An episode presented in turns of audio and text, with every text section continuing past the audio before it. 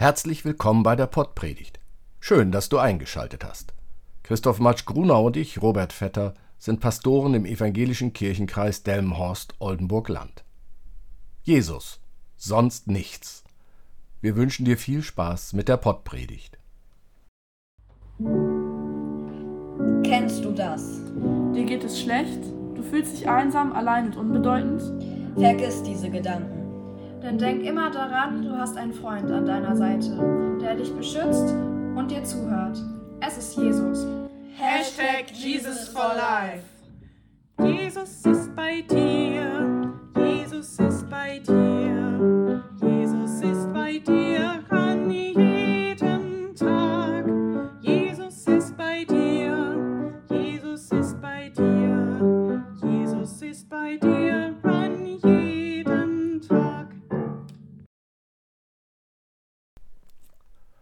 Lieber Hörer, liebe Hörerin, viel zu lernen du noch hast.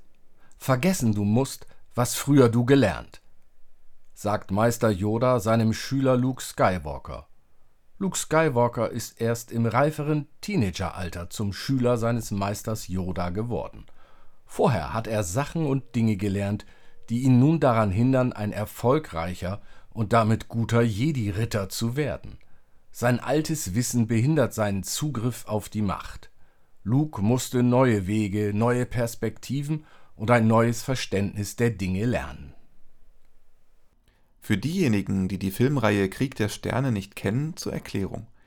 Die Macht ist eine metaphysische, bindende und allgegenwärtige Kraft, die im ganzen Universum dieser Filme vorhanden ist.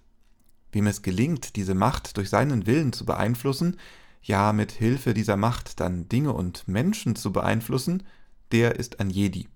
Mit diesem Jedi ist dann die Macht. Mit dem eigenen Willen kann diese Macht dann gezwungen werden, das zu tun, was der Jedi möchte. So eine Macht, so eine Energie zu beherrschen, das wäre eine feine Sache. Doch aus den Filmen wissen wir, dass diese Macht sich auch missbrauchen lässt. Die dunkle Seite der Macht. Es grüßt Darth Vader. Im Laufe der Ausbildung sagt Luke einmal zu Yoda: Ich glaube es nicht. Und Yoda antwortet: Das ist, warum du scheiterst. So hat Luke nur Zugriff auf die Macht, wenn er an sie glaubt. Und dies verbindet die Welt des Films mit unserer Welt. Mit dem Glauben ist es immer so. Er trägt mich nur, wenn ich glaube. Ich lese einen Text aus dem Jakobusbrief. Leidet jemand unter euch, der bete. Ist jemand guten Mutes, der singe Psalmen. Ist jemand unter euch krank, der rufe zu sich die Ältesten der Gemeinde, dass sie über ihn beten und ihn salben mit Öl in dem Namen des Herrn. Und das Gebet des Glaubens wird dem Kranken helfen, und der Herr wird ihn aufrichten. Und wenn er Sünden getan hat, wird ihm vergeben werden. Bekennt also einander eure Sünden und betet füreinander, dass ihr gesund werdet. Des gerechten Gebet vermag viel, wenn es ernstlich ist. In anderen Worten, wenn ich krank bin, dann soll ich Bescheid sagen, dass Christen und Christinnen kommen, um bei mir, für mich und mit mir zu beten. Und wenn ich mag, dann tun sie meinem Körper noch Gutes und massieren ihn mit Salben oder Ölen. Der Jakobusbrief beschreibt in wenigen Worten, was zu tun ist, wenn ein kranker Mensch uns ruft. Hört zu, betet für ihn und mit ihm, seid ihm nahe, berührt ihn lasst sozusagen auch eure Hände sprechen. Und wenn Gott es will, wird der kranke Mensch wieder gesund. Wenn Gott es will. Und an dieser Stelle unterscheidet sich der christliche Glaube von vielem, was in den letzten Jahrzehnten aus Asien bei uns an Glaubensrichtungen angekommen ist. Da gibt es zum Beispiel das Glaubenskonzept Reiki. Dies funktioniert ganz so wie die Macht bei Yoda, nur dass keine Sachen oder Dinge bewegt werden können. Es soll laut der Reiki-Gläubigen so sein, dass wer ganz fest an die höchste Macht im Reiki glaubt, die universelle Lebensenergie, diese Energie gezwungen werden kann, durch die eigenen Hände zu fließen und auf einen anderen Menschen überzugehen, beispielsweise wenn die Hände aufgelegt werden. Der Journalist Holger Kreitling, der selbst an einer Reiki-Sitzung teilgenommen hat, beschreibt es so: Ich stehe vor einer Liege, halte meine Hände gestreckt. Auf der Liege liegt ein Mensch. Aus meinen Händen soll kosmische Energie fließen, genannt Reiki, die universelle Lebensenergie, die im Überfluss vorhanden ist.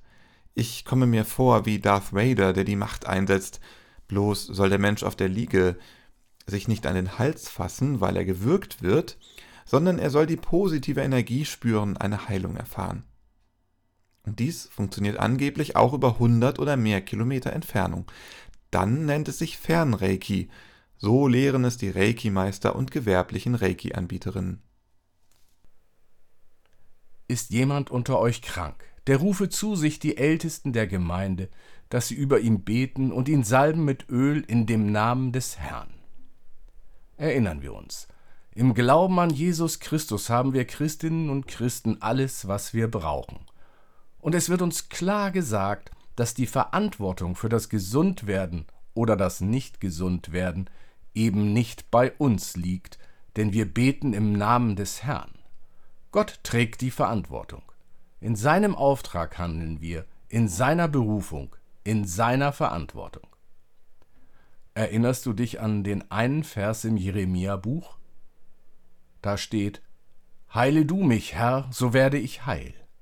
Hilf du mir, so ist mir geholfen. Gott geht einen Weg mit dem Kranken und der Kranken, wie auch immer es ausgeht. Mit dem Glauben ist es immer so. Er trägt mich nur, wenn ich glaube. Amen. Es segne dich der Vater, der dich ins Leben gerufen hat.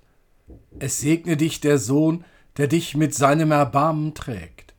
Es segne dich der Geist, der dich tröstet und lebendig erhält, jetzt und in Ewigkeit.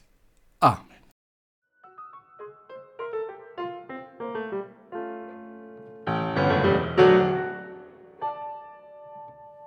Dieser Podcast ist ein Angebot des evangelisch-lutherischen Kirchenkreises Delmenhorst-Oldenburg-Land.